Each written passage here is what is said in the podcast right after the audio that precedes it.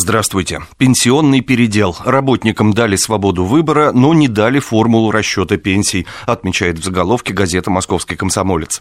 Госдума во втором и третьем чтениях приняла закон о сокращении накопительной части пенсии. Теперь гражданам придется выбирать, какую пенсию они хотят получать. Государственную, формирующуюся за счет отчислений других работающих, или личную, за счет собственных накоплений за период трудовой деятельности. Выбор обещает быть непростым, замечает МК.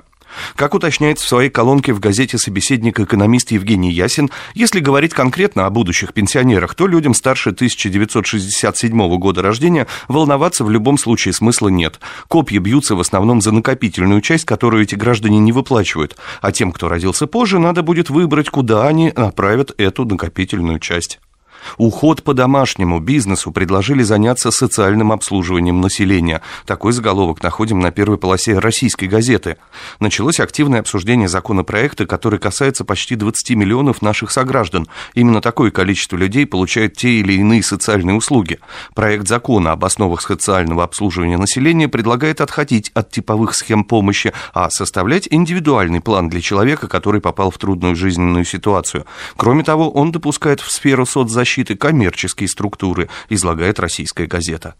Где взять 8 триллионов? Частный капитал не спешит на Дальний Восток. Под таким заголовком на первой полосе российская бизнес-газета анонсирует заседание Президиума Госсовета по вопросам развития восточных регионов Российской Федерации. Участники будут решать принципиальный вопрос, с помощью каких ресурсов и механизмов можно поднять экономику самого огромного макрорегиона, занимающего более 45% территории страны. А теперь заглянем на первую полосу независимой газеты.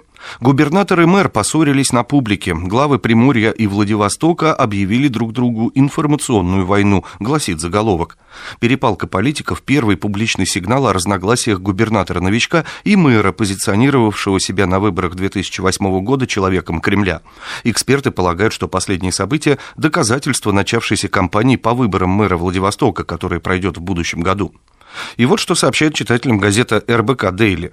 Новый глава Подмосковья Андрей Воробьев в понедельник объявил состав правительства области и обозначил свои приоритеты по работе в регионе. С этой командой он пойдет на выборы в сентябре следующего года.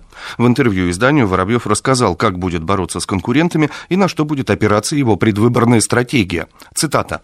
«Уверен, дефицита желающих побороться за пост губернатора не будет, тем ценнее будет победа в этой конкурентной, бескомпромиссной, эмоциональной, запоминающейся кампании компании. Чего-то особенного делать не нужно, главное не изменять себе и делать то, что положено. Мы будем доказывать результативность нашей деятельности, признается собеседник РБК Дейли. Со свежей прессой вас знакомил Андрей Егоршев.